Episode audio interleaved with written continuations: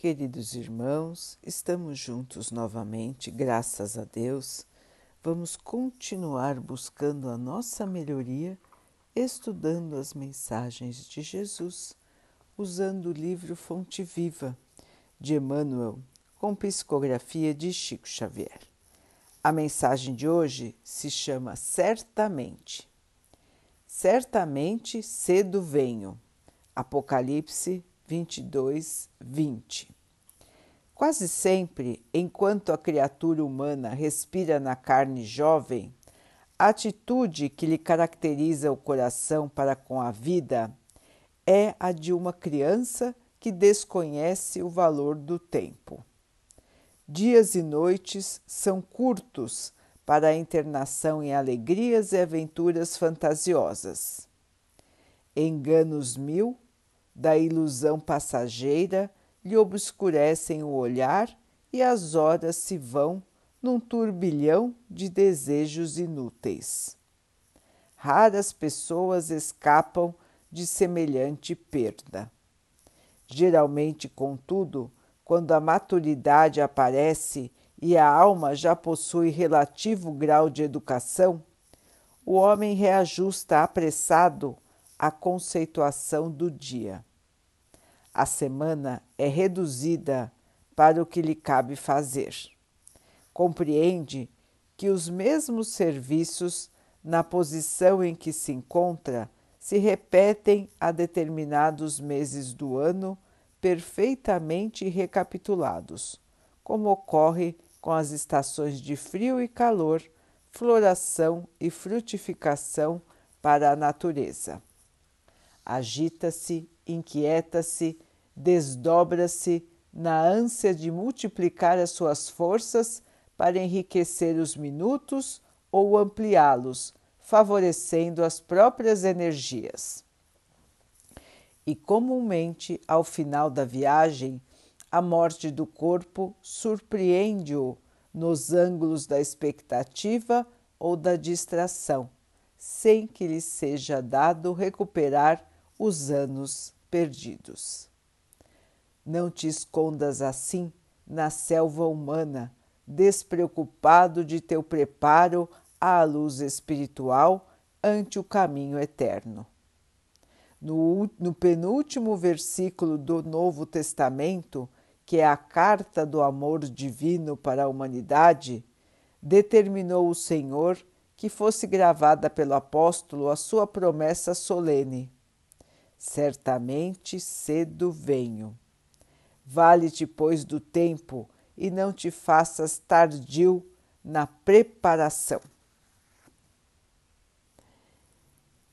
Meus irmãos, hoje Emmanuel nos fala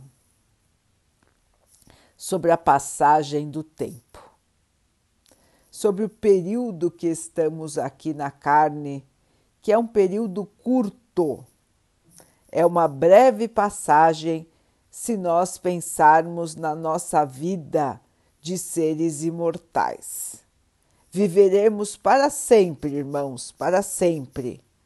E este curto estágio aqui na Terra representa para nós espíritos um período passageiro e que de, passageiro, mas que deve ser aproveitado ao máximo.